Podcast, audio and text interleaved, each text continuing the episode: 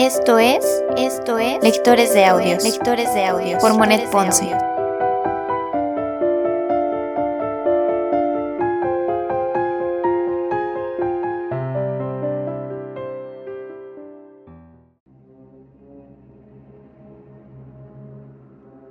Segunda temporada. Segunda temporada. Frankenstein.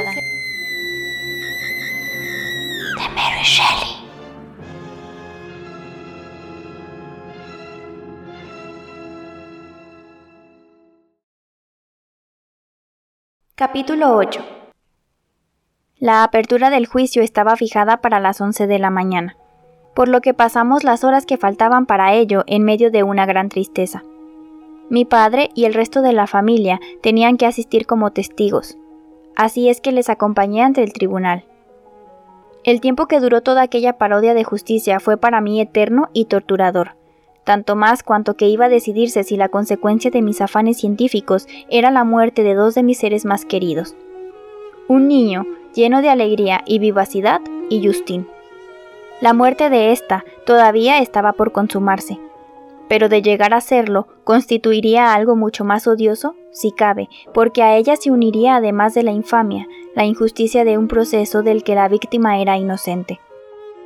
Justine era una buenísima muchacha, poseedora de cualidades que le aseguraban una existencia feliz, y ahora todo estaba a punto de ser destruido en un crimen memorable por su horror y enterrado bajo una capa de ignominia.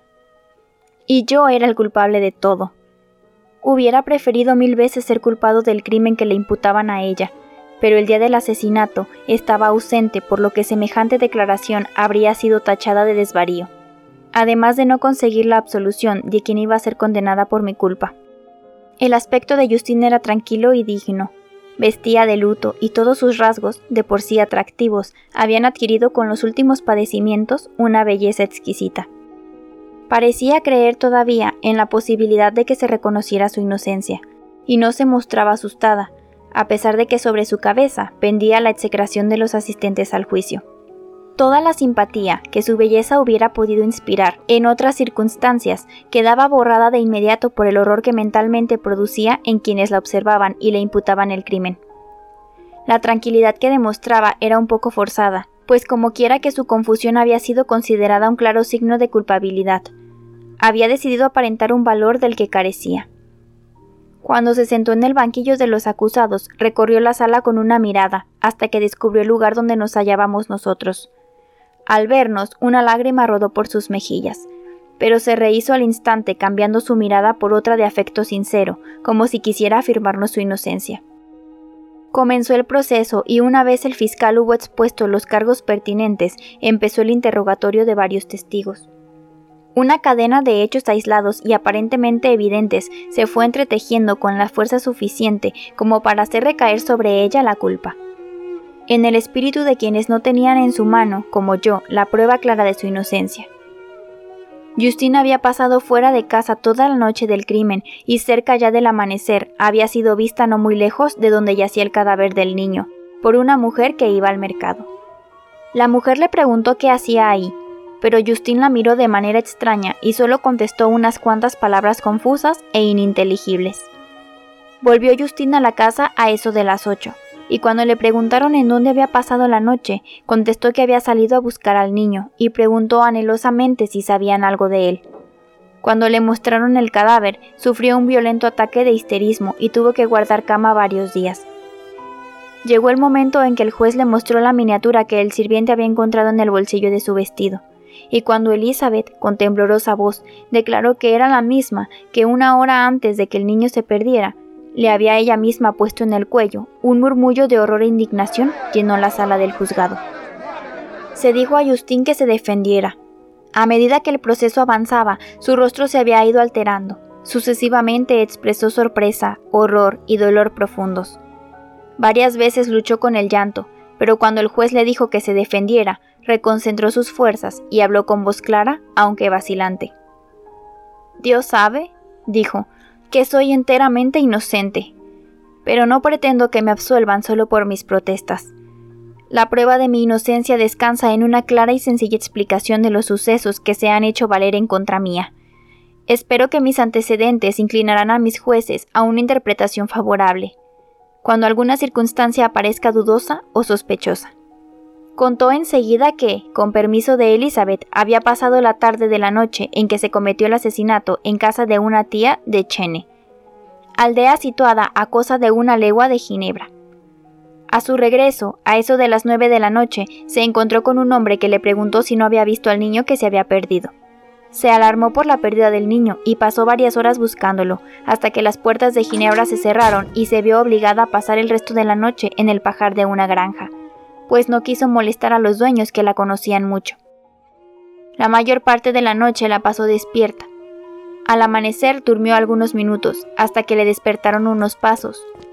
Era ya de día y abandonó su asilo, para volver a buscar al niño. Si había estado cerca del sitio en que estaba el cadáver, fue sin saberlo.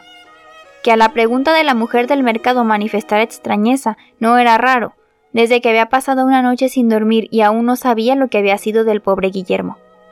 En cuanto a la miniatura, no dio explicación alguna. Sé, continuó la desgraciada víctima, cuán fuerte y fatalmente esta única circunstancia pesa contra mí, pero no puedo explicarla, y una vez expresada mi completa ignorancia al respecto, solo quedan conjeturas a hacer, en lo concerniente al modo como puede la miniatura haber sido colocada en mi bolsillo. Creo que no tengo ningún enemigo en el mundo, y seguramente nadie será tan perverso para haber querido hacerme daño sin motivo. ¿Lo colocó el asesino? No sé que haya tenido oportunidad para hacerlo, y si se le ha ofrecido, ¿Por qué habría robado esa alhaja para deshacerse de ella tan pronto? Entrego mi causa a la justicia de mis jueces, bien que no conserve ninguna esperanza. Pido que se interrogue a algunos testigos respecto a mis antecedentes, y si su testimonio no destruye mi supuesto crimen, confío la salvación de mi alma a mi inocencia, si acaso soy condenada. Según sus deseos, fueron llamados varios testigos, gentes que la conocían desde hacía muchísimos años. Todos sin excepción hablaron bien de ella. No obstante, el temor que sentían ante el crimen del que la creían culpable hizo que sus manifestaciones fueran pálidos reflejos de su sincera defensa. Elizabeth comprendió al momento que tampoco estas declaraciones contribuirían a salvar a Justin, y presa de una viva emoción, solicitó permiso para dirigirse al tribunal. Soy, dijo, la prima del desgraciado niño asesinado, o mejor dicho, su hermana ya que he sido educada por sus padres y he vivido a su lado mucho antes de que él naciera. Es probable que mi declaración sea malevolencia, pero llegado el momento en que un ser humano está a punto de morir por la cobardía de sus propios amigos, no puedo por menos solicitar una audiencia, para hablar, para manifestar todo lo que sé de la persona acusada. Conozco muy bien a Justin Moritz, puesto que he vivido con ella en la misma casa, durante cinco años una vez y durante dos otra. Pues bien, en todo ese tiempo he podido apreciar su benevolencia y bondad, así como el agradecimiento que la caracteriza. Cuidó a la señora Frankenstein, mi tía, con el más grande de los afectos, y después atendió a su propia madre de una forma que produjo admiración en todos aquellos que la conocíamos. Cuando su madre murió, volvió a vivir con nosotros. Sentía un afecto especial por el niño asesinado y le cuidaba como la más dulce de las madres lo hubiera hecho. No creo necesario decir que yo, a pesar de todas las pruebas que recaen contra ella, creo absoluta y ciegamente en su inocencia. No podía sentirse tentada para llevar a cabo tan horrendo crimen. Y además, en el caso de que deseara la joya que constituye la máxima prueba de este juicio, yo misma se la hubiera regalado. Hasta tal punto la considero y estimo.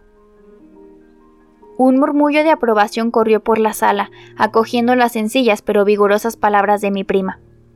Sin embargo, desgraciadamente, aquella muestra de afecto iba dirigida más a ella, a su generosa intervención, que a la redención de Justin, contra quien la indignación del público se volvió con más saña y violencia, acusándola además de ingratitud.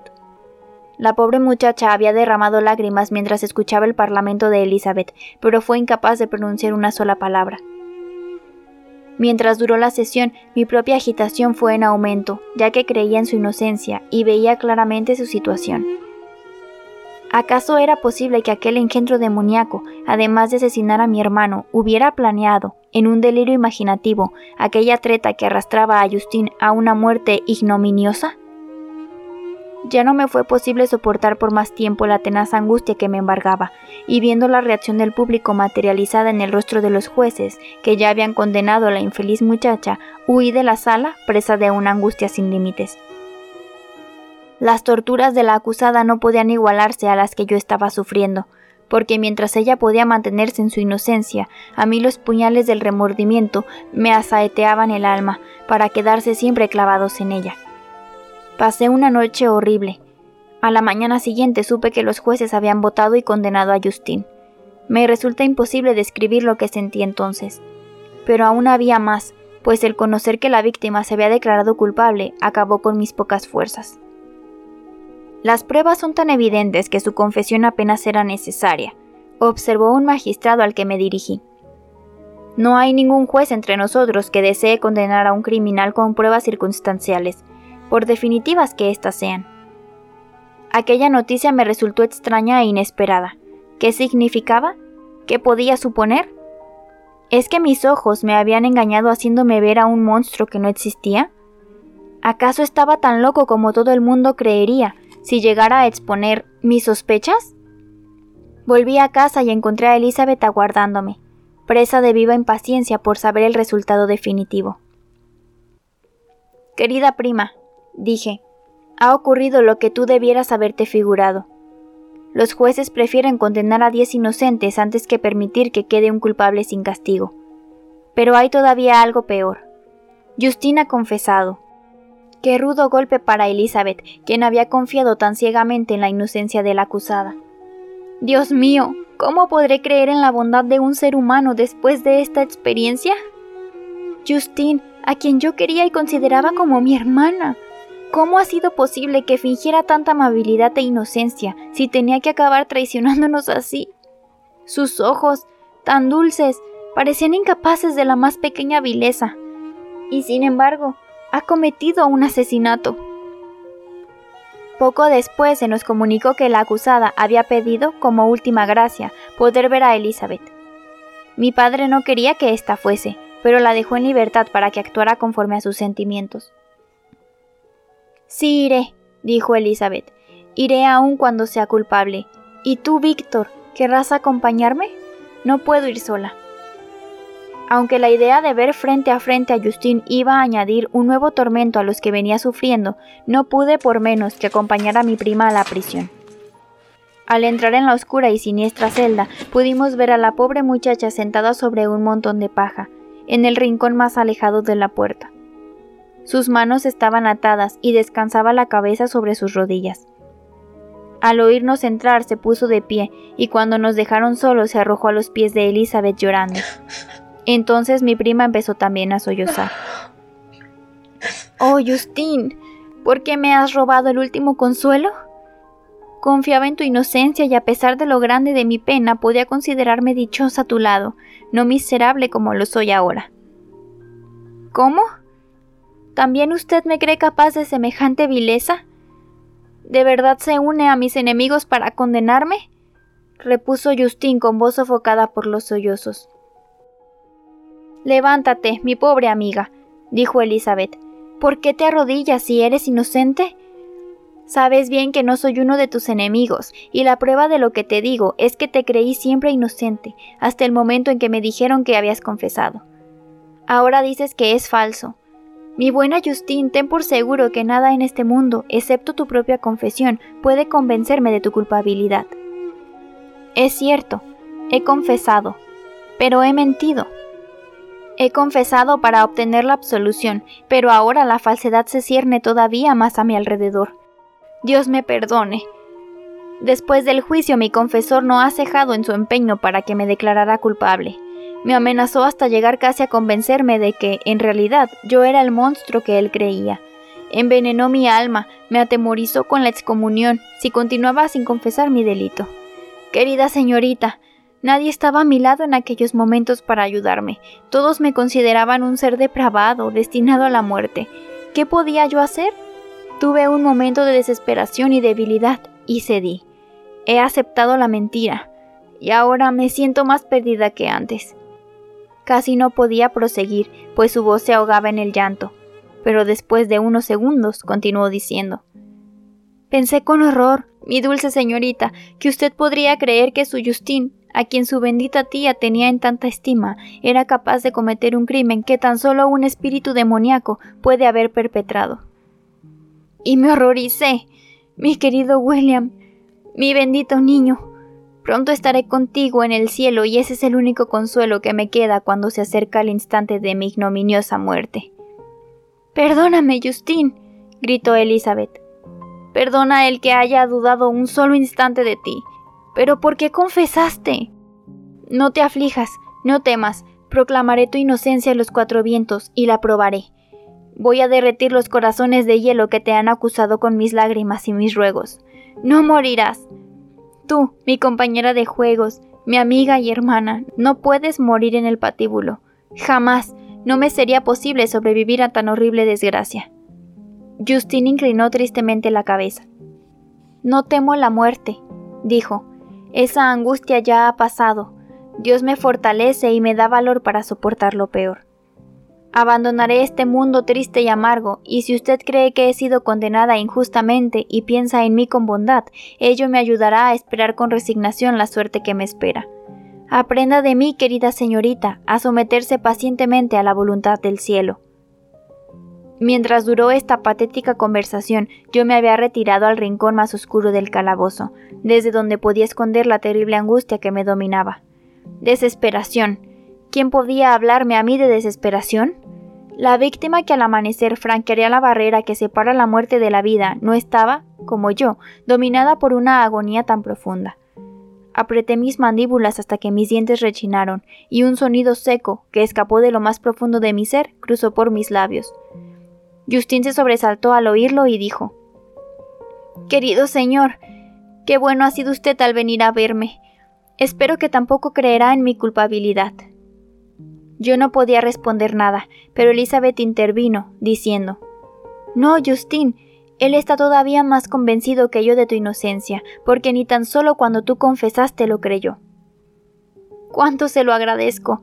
En los últimos instantes de mi vida experimento con más fervor la gratitud hacia quienes me juzgan bondadosamente. Cuán reconfortante es para alguien en mi situación el amor que otros le profesan. Esto me consuela y siento que ahora ya puedo morir en paz, puesto que mi inocencia es aceptada por usted, mi querida señorita, y por su primo. Así trataba de consolar y serenar a los demás como a sí misma. En cuanto a mí, al verdadero asesino, al único responsable de aquellas desdichas, me sentía atenazado por la garra del remordimiento, que no me permitía concebir ni la más remota esperanza de consuelo. Elizabeth lloraba y se sentía desgraciada, pero su pena era inocente, era como una nube pasajera que por un momento oculta la luna, pero no puede manchar su brillo. Yo, en cambio, llevaba un infierno dentro de mí, y nadie podría arrancarlo jamás. Pasamos varias horas con Justin, y solo con un gran esfuerzo de su voluntad consiguió Elizabeth separarse de ella. La muchacha intentó parecer alegre, y lo consiguió, aunque sus lágrimas pugnaban por brotar de sus ojos. Abrazó con efusión a mi prima y dijo, con voz rota por la emoción, Adiós, mi amada Elizabeth, mi dulce señorita. Quiera Dios que esta sea la última desgracia que deba soportar. Viva, sea feliz y haga felices también a los demás. Al amanecer, Justin fue ajusticiada. La conmovedora actitud de Elizabeth no consiguió emocionar a los jueces ni hacerles revocar su decisión. Para ellos, aquella muchacha era una criminal. Tampoco mis apasionadas protestas consiguieron llegar a sus corazones, y al oír la fría respuesta de sus labios, mi propio ardor se trocaba en impotencia y mi confesión moría antes de ser pronunciada. Si hubiese hablado me habrían considerado un loco y la sentencia no hubiera sido revocada. Así fue como Justin murió, como un vulgar asesino, en el patíbulo. En medio de mis propias torturas sufría también las de mi querida Elizabeth. Yo era el culpable de todo esto y de que mi padre perdiera su felicidad. Todo era fruto de mis malditos actos, de mis manos tres veces malditas. Llorad, llorad, queridos míos, no serán estas las últimas desgracias que sufriréis. El sonido de vuestras lamentaciones inundará de nuevo vuestro hogar. Frankenstein, yo, tu hijo, el primogénito de tu sangre y tu mejor y más amado amigo, aquel que por ti derramaría la última gota de su sangre, aquel que no desea ver más que la felicidad reflejada en tu rostro, aquel que inunda el aire de bendiciones para ti y desearía pasarse la vida sirviéndote. Yo te pido, oh paradoja, que llores. Te condeno a que derrames lágrimas para que el destino se sienta así satisfecho. Y si la paz inalterable de la tumba acaba con sus tormentos, ello significará que habré cumplido con la misión funesta que me fue dada en la tierra. Así se expresaba mi alma. Estas eran las profecías que proclamaba mi mente, herida por el remordimiento, mientras yo contemplaba cómo mi padre, todos mis seres queridos, lloraban su vano dolor sobre las tumbas de William y Justin, primeras e inocentes víctimas de mis demenciales obras.